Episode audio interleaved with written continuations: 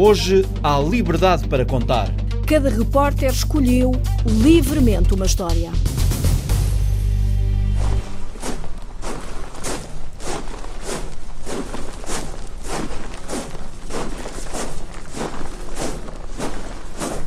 Onde é que foi a Rita Colasso? Foi andar pelas ruas que ficam ali à volta da prisão do Montijo.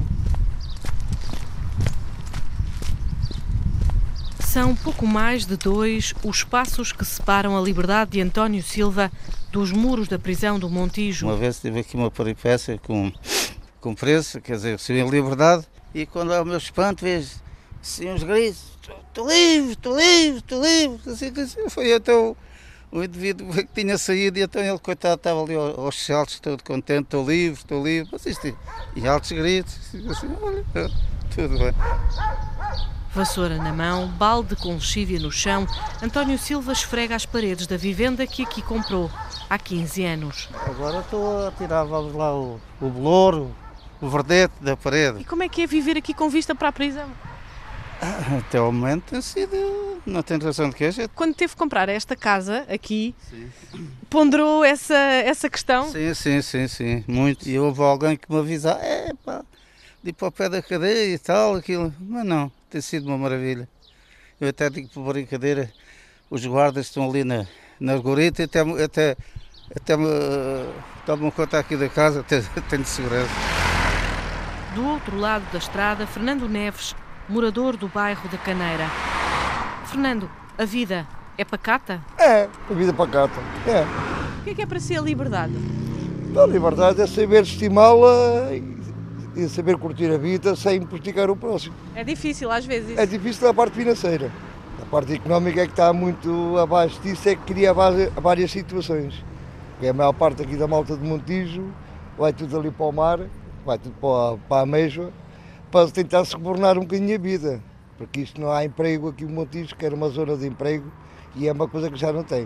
O senhor também costuma ir à mesma? Eu se costumo ir à mesa, que tenho, se o ordenado não me chega, eu sou empregado, mas o ordenado não me chega, mas remédio tenho. Mas é um meio financeiro daqui da, da zona do Montijo. Se não fosse, isto havia para aqui coisas muito graves. O senhor alguma vez teve interesse em. ou, ou imaginou como é que seria esta prisão lá dentro? É uma coisa que eu nunca quero imaginar.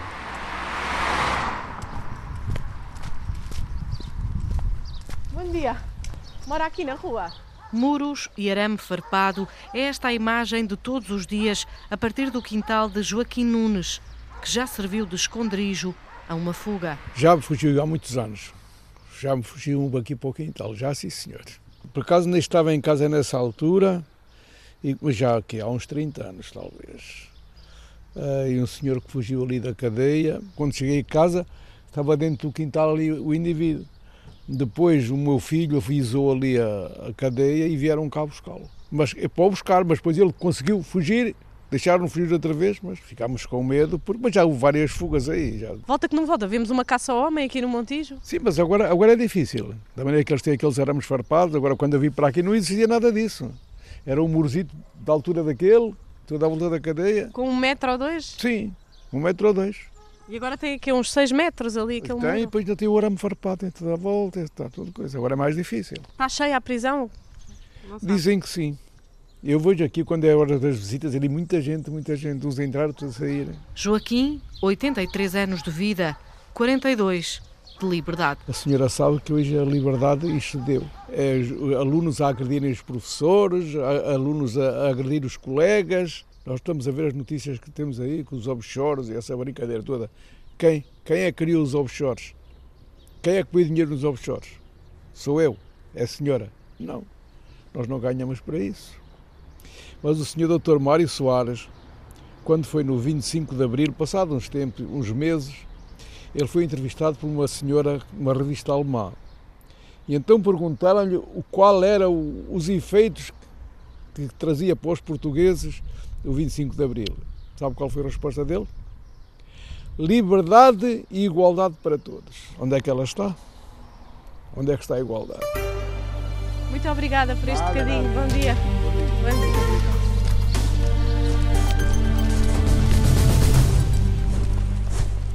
O que é que pensará um homem quando decide privar alguém da liberdade?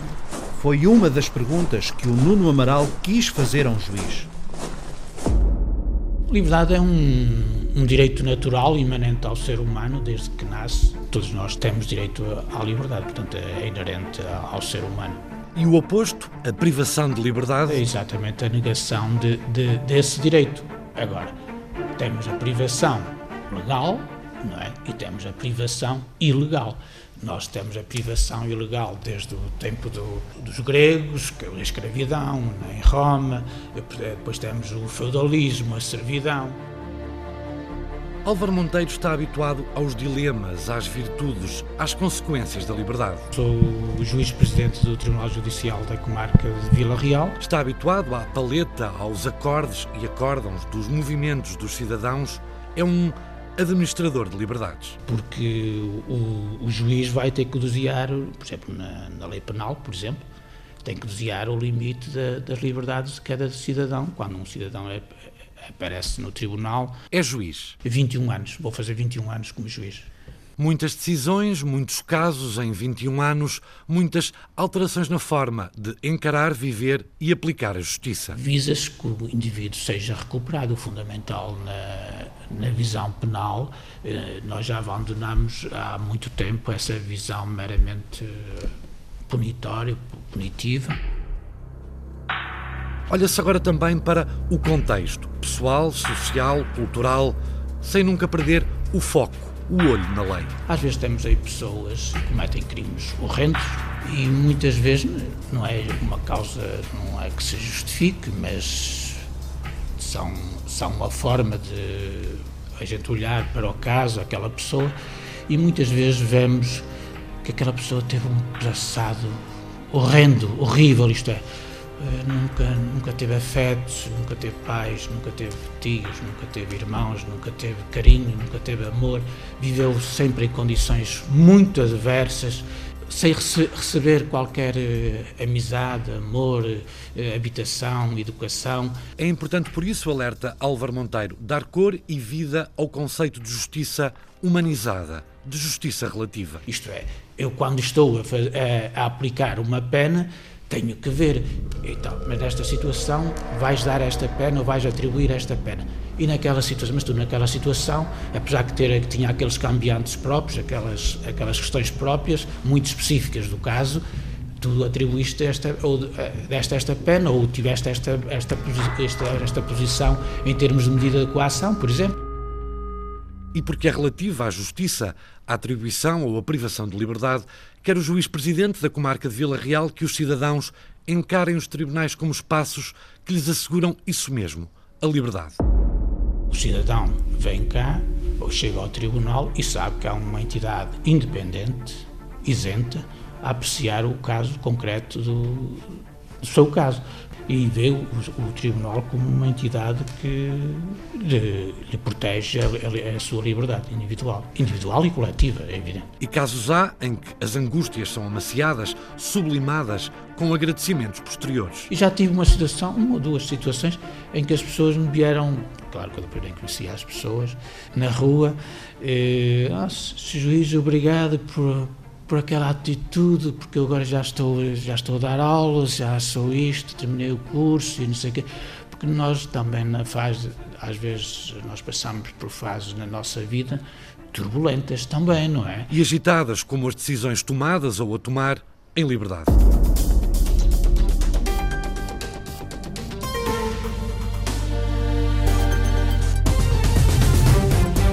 Antes de mais, deixe-me dizer-lhe o seguinte. Os gambuzinos existem. O quê, Miguel Bastos? Existem mesmo. Não nos digas que foste à procura de gambuzinos. Não acredito. Não é uma questão de acreditar. É uma questão de ouvir. São gambuzinos? Não se sabe. Nunca ninguém viu nenhum. É verdade. Fomos à caça dos gambuzinos. Este é o Afonso.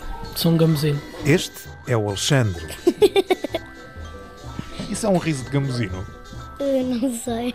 E este é o Chico. E a minha disciplina preferida é o xadrez. Os gambuzinos.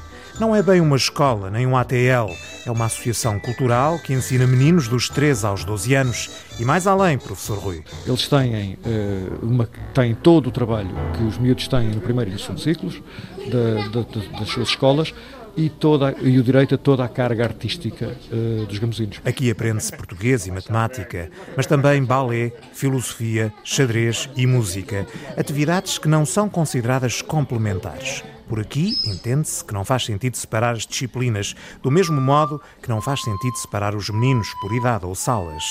E é por isso que podemos encontrar a Camila, de 3 anos, que é irmã do Alexandre, que tem 8, e da Magda, que tem 10. Ou o Afonso, de 17, que é irmão do Vasco, de 14, e do Chico, de 9.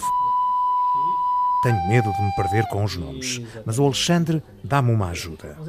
Ele e os irmãos são a família Mac, a sigla é formada pelas iniciais de Magda, Alexandre e Camila. Juntando Afonso, Vasco e Chico, temos um AVC. A mãe dos AVC, Cristina, confirma a sorrir. Eu conhecia os gambuzinos ainda como só escola artística, ainda não tinham o projeto da escolinha, porque inclusivamente eles estiveram na Rua Senhora do Porto, que era onde viviam os meus pais, e eu vivia nessa rua durante muitos anos. E, e os gambuzinos eram falados, eu conhecia, não, não, não, não sei muito bem explicar como, mas, mas sabia, inclusivamente tinha discos deles. Há 40 anos vivia-se a euforia do 25 de Abril. As associações fervilhavam. Nasceram então os primeiros gambuzinos. A geração a preto e branco de gente que começou eh, em 75, não é? Tudo começou pela música. Depois veio o xadrez, a filosofia e a inquietação. Os gambuzinos têm muitos discos gravados. Eh, se a gente. e espetáculos feitos, etc. Se a gente, com estes miúdos que vinham aqui, depois do seu horário escolar, vinham aqui e faziam uma hora e meia, duas horas por, por semana, não é? A gente consegue fazer isto, certamente deve ser possível se estivermos cá todo dia, fazer coisas mais, mais interessantes e mais giras e mais completas, etc. Paulo é o pai do trio MAC. Nos gambuzinos, diz ele, a aprendizagem é focada no ser humano. Essencialmente, eu penso que não levam aquela doutrina, doutrina que existe agora do, do sucesso e, de, e, da, e, da, e da pontuação e de ser o melhor, e penso que aqui Aqui é uma escola que ensina mais outras coisas, ensina, ensina pessoas num sentido mais completo. E acho que é isso que as crianças levam, que é fundamental na idade em que elas andam aqui. Humanidade, cidadania, entreajuda são palavras que se ouvem muito por aqui, neste ambiente familiar. Não é, Magda? É uma escola mais muito pequena em que as pessoas se conhecem muito facilmente. Todos os anos andam juntos, estamos sempre uns à beira dos outros. Uma escola em que nós temos várias atividades ensinam-nos muito bem as coisas, explicam muito bem porquê. Mas, por muito bom que seja viver neste ninho, há um mundo lá fora. Como é que será Chico sair daqui para uma escola normal? Uh, vai ser difícil deixar uma coisa a que já estamos habituados, fazer novos amigos e adaptar-me à escola. Mas vai ser divertido. Espero que a outra escola seja boa. Para o Afonso, não foi nada fácil. Custou um bocadinho no sentido em que Aqui era uma casa e de repente é uma escola gigantesca com um monte de gente. A mãe recorda que ele teve que fazer uma espécie de luto. Teve que fazer um luto intenso de gamusinos e durante dois anos não pôs os pés literalmente nos gamusinos e, portanto, teve que cortar com esta realidade e depois de fazer as pazes com esse corte, eh, voltou e a coisa eh, retomou o seu curso natural. Uma escola grande é muito diferente. Por isso, a escola dos gambuzinos não quer crescer. O grupo tem 12 miúdos no máximo, algo que só é possível em pequena escala. Não há, portanto, muitos gambuzinos. Mas lá que existem, existem, pois. Nós somos os gambuzinos que quando eres meninos esperastes com um saco à saída de um buraco. Os gambuzinos existem. E a molécula da felicidade? A Sandra Henriques lembrou-se de ir ter com os investigadores que andam à procura da resposta. Molécula da felicidade. O tema e a frase suscita muita atenção e, eu diria, curiosidade. Mas foi um título que nós escolhemos de propósito por isso mesmo. É que essa molécula não existe. Desculpe, professor Mário Simões, pode repetir? Essa molécula não existe ainda. Se não existe, será esta uma missão impossível? Procuramos as respostas no Limite, Laboratório de Interação Mente-Matéria de Intenção Terapêutica, com o professor da Faculdade de Medicina de Lisboa, Mário Simões. O que nós estamos a fazer, na realidade, é tentar ver se há alguma modificação, diria, bioquímica, de tipo molecular, associada a momentos de felicidade subjetiva. Momentos que nós tivemos ao longo da nossa vida, eh, de muita felicidade, e que vão ser evocados sob hipnose, o namoro, o acabar uma licenciatura como momentos felizes e que esperamos que seja traduzido numa modificação da própria saliva. Esta é uma inovação, procurar indícios de felicidade na saliva. Por exemplo, nas minhas aulas fazemos recolha de saliva exatamente a voluntários que queiram participar, dando a sua saliva, para depois vermos se antes de, por exemplo, de uma aula e no fim de uma aula, é o nosso grupo de controle, se uma aula é capaz de ter induzido momentos de felicidade. Também queremos ver isso. Se aparecer algo que não estava antes, uma molécula, qualquer que ela seja, poderemos considerar que estamos a estudar uma molécula ligada à aprendizagem. Portanto, é uma outra linha de investigação que estamos a seguir. A saliva é um meio de fazer análises não invasivo. Para o conseguir, revela o investigador Jorge Martins, o Limite fez parcerias com o Biocante de Cantanhede e o Saliva Tech de Viseu. No Biocante eles têm um espectrómetro de massa uh, que nos possibilita fazer estudos com uma precisão uh, já, já muito avançada sobre a determinação dos pesos moleculares das, das proteínas que estamos à procura. Ou seja, uh, sim, não, não estamos à procura de, de proteínas específicas, mas estamos a fazer um estudo à procura de tudo o que possamos encontrar na saliva.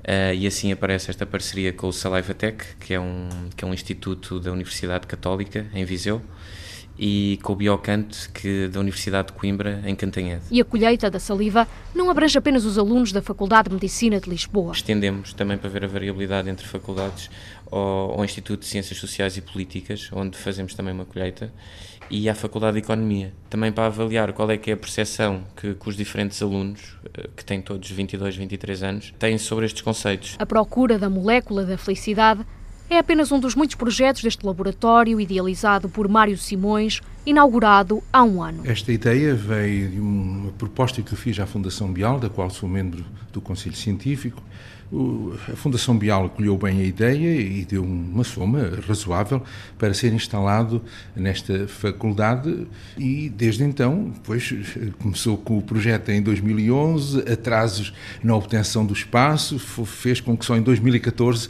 é que tivemos esse espaço e foi inaugurado exatamente em 8 de maio de 2015. Há ainda outra experiência particular, pegar em ondas do cérebro e traduzir através de um computador em sons e música. Pode ser eh, um som de tambores eh, atribuído a ondas beta e, consoante os seus estados, eh, aquilo é traduzido em música. Mas nada como ouvir a música e um exemplo, Jorge Martins. Conseguimos ouvir um, uma bateria lá atrás que está associado às ondas beta. Ouvimos uma calimba a tocar também aqui e esta calimba que está a tocar uh, com, com certo reverb lá atrás está associado às ondas alfa. O objetivo disto é que a pessoa ganhe consciência através da produção musical, que se chama orquestração ou sonificação do, do EEG, Uh, que ganhe consciência do, dos seus próprios padrões eletroencefalográficos, ou seja, da sua própria atividade cerebral. No fundo, todo o trabalho aqui gira à volta da consciência, dos estados mentais, da psicologia positiva e da felicidade.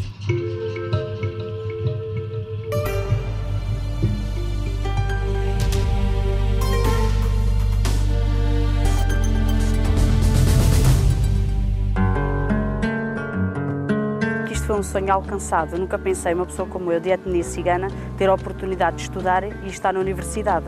Por isso, isto é tudo uma experiência nova. Esta é a Tânia, a mulher que a repórter Carolina Ferreira nos quer dar a conhecer. Não é para eu estudar que eu vou deixar de ser cigana. Não, pelo contrário, sempre vou ser cigana, mas apenas com mais estudos, porque o saber não ocupa espaço. E na minha comunidade sempre mostrei que a escola tem a ver com o nosso futuro, porque é assim, eu tendo um estudo, eu tendo uma licenciatura, lá na frente eu posso ter emprego melhor, eu posso ganhar muito mais, porque as férias hoje em dia já não dá. Está, está mesmo muito complicado as férias. Já não dá nada. A sua família ainda trabalha nessa área? Sim, sim, a minha família ainda continua. Sou a Tânia Oliveira, sou da Figueira da Foz, sou da etnia cigana. Estou a tirar animação socioeducativa no ISEC em Coimbra. Boa tarde, professora. Na Escola Superior de Educação de Coimbra, começa a aula de Psicologia da Aprendizagem. Andávamos a falar da aprendizagem pela descoberta e. Aos 35, frequenta o primeiro ano da licenciatura em Animação Socioeducativa, em regime pós-laboral. Isto vai de encontro em tudo aquilo que eu trabalhei. Como mediadora, acho que vai ser uh, um curso em que eu posso intervir nas comunidades ciganas e não só. Por isso acho que é um curso que me vai ajudar muito e também para contribuir para a minha comunidade. Com algumas dificuldades. É o mais difícil porque muitos anos sem estudar. E de repente nós chegamos à universidade e temos que acompanhar os outros jovens que estiverem no ensino regular recorrente. A nossa maior dificuldade, pelo menos a minha, é essa: é os estudos, porque tive muito tempo sem estudar. Na meninice estudou até ao quarto ano, depois foi trabalhar. Não foi por acaso? É sim, comecei a trabalhar nas feiras. Porque normalmente uh, a nossa profissão é sempre as feiras, porque não sabemos fazer outra coisa. Então é as feiras que nós continuamos. Como todas as raparigas ciganas, estudei só até à quarta classe. Uh, depois desisti. Mas eu sempre quis mais. E então depois fiz o nono ano através do RVCC. Uh, e depois daí então foi quando eu entrei na universidade por maiores de 23 anos. Desloca-se a Coimbra de carro para as aulas, porque trabalha na Figueira da Foz, a cidade onde cresceu, através de um contrato de emprego e inserção. Olá, boa tarde. Neste momento estou a trabalhar na Câmara Municipal da Figueira da Foz e estou na área dos transportes de crianças com cuidados especiais. Começou agora em janeiro. E que tal? É bom, porque é uma área que é com crianças. E tudo o que tem a ver com crianças eu gosto, é uma coisa que me incentiva. Sei que nós, estou ali para ajudar. Em todo este processo, descreve como determinante o apoio da família para concretizar o sonho de voltar a estudar. Enquanto mulher cigana, já é difícil para nós estudarmos. Se não tivesse o apoio da família, então não conseguia. O apoio da família é fundamental, porque é assim, se eu tenho um objetivo e eu tenho alguém por trás a apoiar-me, então isso é o caminho muito mais fácil para chegar lá. Tânia Oliveira integra o grupo piloto do projeto Oprecha Valé, nome em românico quer dizer Erguei-vos Jovens, promovido pela Plataforma Portuguesa para os Direitos das Mulheres, em parceria com a Associação Letras Nómadas, apoia este ano letivo 11 alunos com o mote de quebrar as barreiras que separam as comunidades ciganas do ensino superior. Acho que o trabalho do Opro Chavalé tem que ser também mostrado, porque eles deram-nos essa oportunidade de realizar um sonho. Se eles nos deram essa oportunidade, e com o meu testemunho posso incentivar outras jovens ciganas a ir para a universidade, então por isso é que eu aceitei. Assume a coragem de partilhar testemunho, porque sabe que neste momento serve de exemplo. Existem muitos casos em que até pessoas conhecidas, quando dizem não acredito que estás na universidade, como é que pode ser uma cigana sair do vosso meio para a universidade? Eu tenho que mostrar que os estudos são importantes para nós. Se eu tenho um objetivo e se é isso que eu quero, porque é que nós ciganas não temos também direito a estudar? Porque é que nós não podemos ter a oportunidade que as pessoas da sociedade maioritária têm? As pessoas acham isto como uma coisa nova, porque já têm ideias pré-concebidas que os ciganos ou as ciganas que não vão para a universidade. Mas eu estou aqui, eu e outros colegas, para mostrarmos que isso é possível. Eu espero, com o meu exemplo, que outros jovens e outras mulheres ciganas possam ver que nós, mulheres ciganas, podemos estudar. Nunca vamos deixar de ser ciganas. As pessoas têm que ver que apenas quer mais estudos, quer mais competências. Sei que é uma ferramenta que possa intervir noutras instituições, tanto na escola como formal como informal. As pessoas têm que ver que a escola é uma prioridade para nós, é o nosso futuro que está em jogo. A Maratona das Areias, 250 quilómetros no deserto. O repórter Paulo Anastácio foi esperar a ultramaratonista Ana Lessa Umbelino à chegada ao Funchal. Ana Lessa Umbelino escolheu um dos mais duros desafios do mundo para colocar-se à prova. Eu venho desta semana no deserto mais forte e mais humilde, porque descobri que existe uma força infindável dentro de cada um de nós, que eu consegui ver na cara de cada uma das, daquelas mil e tal pessoas que participaram nesta aventura, e em que, quando é preciso, naqueles momentos, nós conseguimos de facto aceder a essa força, essa força imensa que existe em cada um de nós, mas também respeito pelos elementos, respeito pela força da natureza e, no fundo, eh, uma entrega em que a qualquer momento nós estamos aqui uh, e a qualquer momento não estamos. E, e sim, isto é, é, claro que é um desafio físico, não há dúvida, se a pessoa não estiver preparada fisicamente não chega lá, mas é sobretudo um desafio mental, porque eu vi muitas pessoas que estavam muito, muito, muito melhor preparadas fisicamente do que eu, a desistir no primeiro e no segundo dia e porque o mental deles não aguentou. A Maratona das Araias atravessou 250 km do Saara em sete dias. A atleta mateirense fala na liberdade que cada um tem para testar os limites, preparando assim a mente para os desertos que a vida tem por hábito servir, sem pedir licença. Todos nós atravessamos muitos desertos na vida, ou porque acabamos uma relação, ou porque temos um problema grave financeiro, ou porque perdemos alguém querido, ou porque somos deparados com uma doença inesperada, um acidente. Acho que todos nós ultrapassamos vários desertos ao longo da nossa vida, cada um à sua maneira. E este tipo de experiência acho que nos ajuda, porque é uma experiência voluntária, não é? Porque nós nos propomos a fazer, portanto, ninguém me obrigou a ir fazer esta prova, fui eu que voluntariamente a quis fazer e me preparei para ela mas ela mostrou-me que existe esta força em mim e que certamente eu poderei recorrer a ela quando a vida me trouxer um deserto que não foi o escolhido por mim. E foi no meio do nada, um dos demónios de cada um também andam à solta, que Ana diz ter se sentido totalmente livre. E ficou então claro que ser-se livre não é estar-se desligado de tudo. Eu senti-me parte da natureza como nunca me senti. Senti-me que uh, aquela areia e aquele vento e aquele calor eram parte de mim, mas eu também era parte do deserto. Eu senti-me uh, parte integrante, do meu lado animal, natural, uh, inato, foi, foi mais vivo do que nunca na minha vida. Foi de livre vontade que a mais recente ultramaratonista portuguesa escolheu desafiar-se numa prova com a casa às costas e em que a organização apenas disponibilizava 9 litros de água por dia.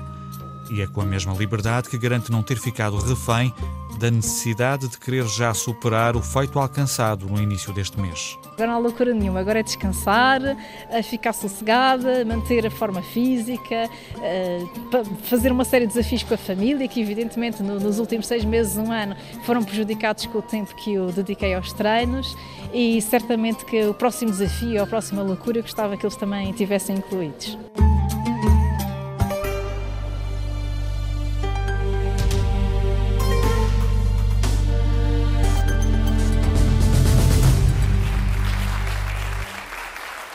Aplausos para o cantador ao desafio que o repórter Paulo Alves nos Açores foi ouvir. O meu nome completo é João Luís Chaves Câmara, mas ninguém me conhece por esse nome. É João Luís Mariano. Que é o apelido de meu avô, que era o Antônio Mariano. Também era Antônio Câmara, mas como ele, quando ele descia da moagem, Olha, Antônio, como é que isso vai? Que ele só vinha de mim cá acima. Está por aí Mariano. É viu tudo que Antônio, qual foi? Está por aí Mariano. E fica Antônio Mariano. Meu pai é José da Câmara, é José Mariano. E seu João Luís, assim é João Luís Câmara, seu João Luís Mariano. É assim. É assim mesmo. João Luís tem 71 anos, é cantador, canta ao desafio há 59 anos. Em troca prestem atenção para poderem ouvir a Maria o João. Canta em palco há 59 anos, porque, na verdade. Não, eu não comecei a ensinar-se com a gente, não, não comecei. Mesmo já na escola, fazer, por exemplo, o ditado no quadro. Eu estava a fazer versos, de poucas, mas pronto. É assim. Oh, pérola, ouve o que eu digo. Desta noite uma Buda. Não consta ter sido um aluno brilhante. Lia, lia de tudo, sobretudo, mas sempre para responder ao desafio. Por isso, o palco surgiu naturalmente. A primeira vez no parque foi 5 de maio de 1957, aqui no Centro de Açor. Fui estreado com roupa emprestada, com roupa emprestada e sapatos emprestados. Minha mãe ajudou-se ainda, porque eu trapos na ponta que ficavam um bocadinho maiores. Comecei daí, depois nunca mais parei. É na diáspora, Califórnia, Canadá, para as ilhas. Foi a primeira vez. E ninguém esquece a primeira vez. Já ouvi dizer na ilha que bom repentista já és, mas hoje vais filho de rodilha para me enxugar os pés. A resposta foi: enxugar os pés não te vê, segundo a Bíblia traduz, Sou Madalena que chegou os santos pés de Jesus. João, o neto de Mariano, foi um sucesso. A minha estreia. Depois a partir dali, cantámos muito anos juntos e era sempre o rapazinho, o rapazinho, o rapazinho. E agora o rapazinho está com 70 e... 72, faço daqui a dois meses. Já passaram 59 anos e nada mudou. A gente soube a parte, está sempre aqueles nervos miúdos no estômago. E durante 59 anos, muitos foram os adversários que João Luís Mariano teve de enfrentar. A cantiga ao desafio é levada a sério por estas bandas, ninguém quer perder e há concorrência de respeito. De qualidade, com competência. O palco é uma arena, cada cantador vale por si, não há direito a cábulas. Chama-se improviso. Trazes contigo perfume para a ilha toda. Improviso é palavra-chave na cantiga ao desafio. Descrito. Nada, nada, nada. nada. Ninguém leva tema nenhum para cima do palco. No palco, o artista é livre, a quadra surge naturalmente, a batalha não tem regras. Que diga assim, o ano velho que passou foram 12 meses percorridos, disse o novo ano que entrou. A gente estava todos destruídos, pronto, está consumado. A liberdade conquistada no palco contrapõe com uma vida dura e um dia a dia cheio de outras batalhas. Depois tenho a minha esposa paralítica em casa, quando eu chego a casa não sai mais. É botar a roupa a lavar, a recolher a roupa que é estendida de manhã, às 6 horas da manhã, dobrar a roupa, se não está seca, passar ela na máquina de secar, tratar dela. É uma bebê que tenho com 65 anos. Por isso, aos 70 anos, ainda leva uma vida dura. É camionista porque precisa do dinheiro. Porque a minha forma é pequenina, são 417 euros. Eu gasto quase 800 com a minha esposa para mês, tenho que trabalhar. Agora, não trabalhava. Se houvesse alguém que tomasse conta da minha esposa, a América e o Canadá e as ilhas dava para mim a cantar, não precisava de cantar, porque já não veio lá para fora.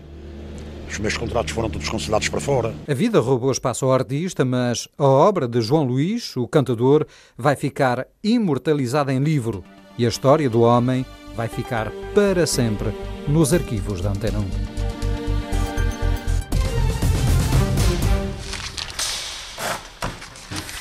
No Dia Mundial do Livro, vamos conhecer projetos novos? A mais jovem repórter da Antena 1, a Rita Fernandes, foi à oficina em Lisboa onde cada um pode criar, editar o seu próprio livro. A ideia da autoedição é o controle absoluto pelo autor do objeto final. A única restrição que os formandos têm é que o que querem fazer tem de ser possível. Estamos na Oficina do Cego. Aqui, a liberdade é a palavra de ordem. Hugo Soares é um dos formadores do curso de autoedição e leva-nos numa visita guiada pela oficina. Este é o espaço da, da oficina do cego, que à entrada temos um, uma zona que é onde temos, uh, temos mesas e é uma zona mais social ou para quando temos formações para, com cadeiras e aulas. Uh, depois temos aqui a zona de tipografia, temos duas máquinas de impressão tipográfica. Esta mesa é a mesa de vácuo para serigrafia. Temos a única parte informatizada, que é o computador onde usamos o Photoshop para preparar algumas coisas. Um computador. Aqui na oficina, o objetivo é pôr as mãos no papel, nas tintas, mas há um computador. Uma máquina de que o formando Luís Santos se quer afastar. Cada vez mais se, se está constantemente a olhar para o computador. Ponto. Isto aqui é para me obrigar a desligar do computador e, e repensar um bocadinho todo este processo de uma forma mais manual e mais tátil. Luís é designer gráfico, mas não são só as pessoas ligadas ao mundo das artes que vêm à oficina do cego. De um ano para o outro varia muito. Uh, já tivemos casos em que tivemos cá, uh, sei lá, enfermeiros, um enfermeiro a fazer um projeto, mas na grande maioria dos casos é pessoas de design, de arquitetura uh, ou das artes gráficas que fazem design digital e sentem necessidade ou vontade de, de usar estas técnicas, portanto, recorrer ao, ao manual. Mas afinal, o que é isto de editar os próprios projetos? Para perceber, vamos acompanhar Hugo Soares, o formador, nas várias etapas de gravação de um quadro. Primeiro passo, expor o quadro a uma luz ultravioleta. Vou expor o quadro que já está emulsionado com esta transparência que tem o desenho e vai ser exposto a luz ultravioleta e isso vai gravar o quadro. Um minuto e trinta depois, contados a cronómetro, o quadro é passado por água. As zonas que foram expostas à luz ficaram curadas insolúveis, portanto eu vou passar água e essas zonas vão ficar intocadas e a zona que tinha desenho vai, se correr bem, sair e ficar aberta no quadro. Já voltamos ao quadro para ver o resultado final. Na mesa ao lado está Elias Gato, outro dos formandos que estão na oficina do cego. Elias ouve música e olha com atenção para o microfone da Antena 1. É um filme do Vin Wenders sobre Lisboa, em que ele é um recoletor de sons. Fazes-me lembrar agora tu e ao serviço da Antena 1. Elias é artista plástico, ilustrador e também dá aulas. Está a construir um retrato de Castro Marim, a terra onde nasceu. Isto vai ser um, uma parte do meu trabalho, neste caso é sobre a localidade onde eu venho, que se chama Castro Marim. Neste momento estou a colar eh, acetatos acetatos com textos e com fotografias que vão servir para construir uma maqueta. De mesa em mesa, de projeto em projeto, vamos espreitar como está o quadro do formador Hugo. Tudo o que, está, que estava no desenho agora está a sair com a água e ficamos com uma zona aberta. Isto no fundo é como se fosse um stencil normal, em que se fizesse em acetato. Simplesmente esta técnica permite mais detalhe e uma forma mais automatizada de fazer as coisas. Para todos os efeitos, eles saem daqui com uma edição. Claro que não é uma edição comercial de uma editora com milhares de. Não, não é possível, mas uma edição, sei lá, de 20, 30, 40 exemplares, dependendo do projeto, uh, com, com esse caráter mais único do que uma edição comercial. Ainda falta dois meses para o curso de autoedição acabar, mas na verdade o relógio está a dar horas e o Formando Luís já luta contra o tempo. Uma pessoa põe-se a olhar à volta e começa a perceber que está atrasado. Fale comigo daqui a dois meses. Até todos os projetos estarem prontos, são estes os sons que se vão ouvir aqui na oficina do cego.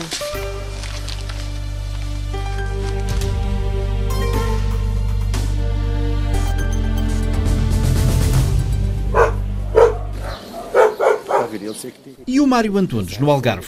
Onde é que ele quis ir? Bom dia! Foi com o arquiteto José Veloso ao bairro dos Índios, na meia praia. Pode-se entrar?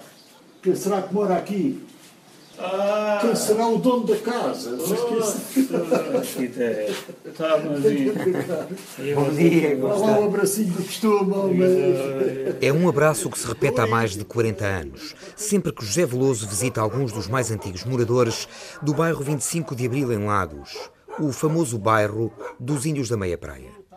Meu nome aqui é único. Amaro Filipe Romão. Natural de Monte Gordo. Natural de Monte Gordo. Índio da Meia Praia. Índio da Meia Praia. Amaro faz parte da comunidade de pescadores que na década de 50 deixou Monte Gordo e foi em busca do peixe e da sorte, lá para os lados da meia praia.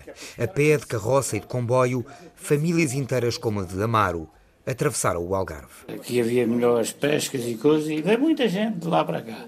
E então as, as primeiras habitações fizeram, tínhamos uns paus tranchados no, na areia e depois cozíamos com os molhinhos com o capim e pronto, e ficava uma barraca. E estavam, no seu caso, 5, 6, 7 pessoas na mesma barraca? Sim, sim, sim, sim. Depois veio o Platex, depois começaram a forrar. Depois veio o Platex, começamos a fazer em Platex. Mas eram barracas na mesma? Eram barracas na mesma, não tinha condições básicas, não tinha nada. Quando aqui chegou este homem, em 74, a dizer vamos pensar em fazer uma coisa. Eu ainda me recordo, talvez o arquiteto na me diz assim, forte promessa estamos nós. Eu lembro perfeitamente. E ele disse, não, isto agora é de vez. E assim foi. E assim foi. Em 1974, já as barracas de Colmo, que valeram a alcunha de índios aos habitantes do bairro, tinham dado lugar ao zinco e ao aglomerado de madeira. Por esta altura, José Veloso, arquiteto em Lagos, pouco conhecia desta comunidade, completamente isolada dos restantes habitantes de Lagos. Bastava ver as condições em que as pessoas viviam, tinham uns botes e uns barquinhos de pesca aqui fundeados, nessa altura podiam ficar fundeados aqui adiante, quando havia bom tempo. E isso era o que sabia, não sabia mais nada, nada, nem quantos eram, nem quem eram, nem o tipo de pessoas que eram, nem nada, e, nada, nada, nada. E é claro, eu, em Monte Gordo, vivia numa casa. Nós chegámos aqui para viver numa barraca. Barracas como a da família de Amaro estavam então na mira do governo, saído da Revolução de 74. O Estado fornecia terreno, apoio técnico e parte do financiamento. Os moradores punham mãos à obra. O objetivo? Transformar as barracas em casas. No âmbito do movimento de habitação foi criado um serviço específico que chamou-se ao Serviço de Apoio Ambulatório Local para exatamente para a eliminação das barracas destes grupos uh, sociais. O arquiteto José Veloso estava à frente do Serviço Ambulatório de Lagos. A ele, os conhecidos como Índios da Meia Praia ficaram a dever o fim das barracas. E tudo começou num dia em que Veloso foi à Meia Praia levar a notícia. Vim-lhes dizer, pá, vocês querem beneficiar deste, destas vantagens que o governo daqui, aqui diz que vai fazer. Querem uma casa em tijolo? Exato, para fazer, para fazer as casas e aonde? Não, não, a gente daqui não sai, vou fazer é aqui. Disseram-lhe isso e disseram-lhe mais, não foi fácil convencê-los. E, e, e, não é impunemente, fico com um sujeito qualquer que eles nunca viram, que aparece ali num dia de verão a dizer vamos fazer casas, enfim. Repare bem, pessoas que até então tinham sido perseguidas, tinham dito, não senhor, vocês têm que ir embora, vinha a guarda republicana, vinha a guarda fiscal, vinha essa gente toda sempre persegui-los, sempre, sempre incomodá-los. Naturalmente, tiveram todas as reservas, preocupações e defesas. Mas depois, continuámos a conversar, apareceram as mulheres, e a certa altura, sim senhora, pronto, então a gente a linha disse, veja lá, vamos lá começar a tratar disso. Pronto, e começou-se a tratar disso depois discutir os projetos, as condições das casas, como é que se vivia. As pessoas, havia aqui pessoas que nunca tinham entrado numa cozinha, não sabiam o que era uma cozinha. Quem estava habituado a viver naquelas isto chamou-lhe uma coisa que talvez viesse da lua, deixar-lhes um paraíso.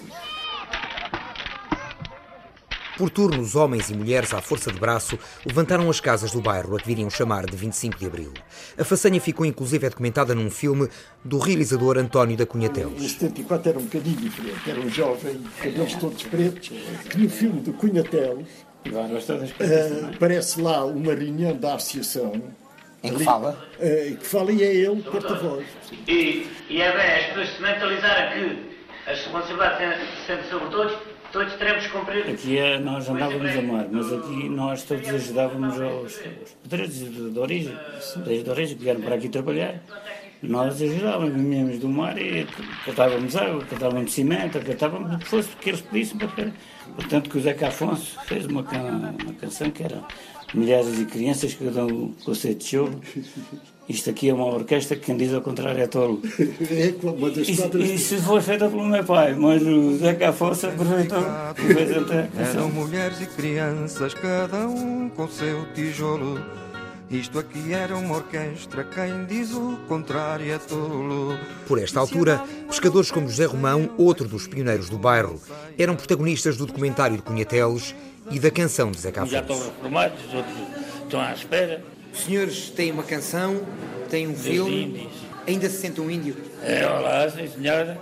Às vezes ainda vou lá, me chama, olhou ainda, aqueles, aquela moto conhecida, olhou ainda na minha praia. É.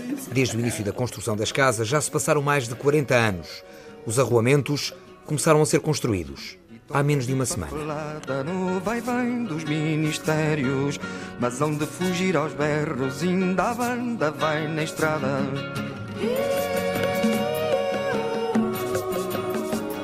Produção de Rita Colasso e Sandra Henriques. Sonoplastia de João Carrasco e António Henrique.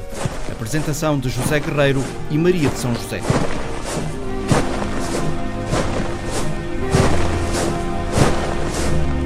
Cartas com contas que já passaram o prazo. Ainda não fiz as compras do mês e o puto não percebe o atraso Eu te levanto sempre a tocar, é dívida do automóvel. A sala está vazia, já desisti do sofá e do móvel. Um filho para alimentar, outro na barriga já se mexe. O seguro do carro está a chegar, este mês nem paguei a creche. Já cortei com o café, vou cortar com os jornais Agarrada jornais a meter currículos em sites. Só para voltar a ouvir que a vaga já foi preenchida. Várias mãos à cabeça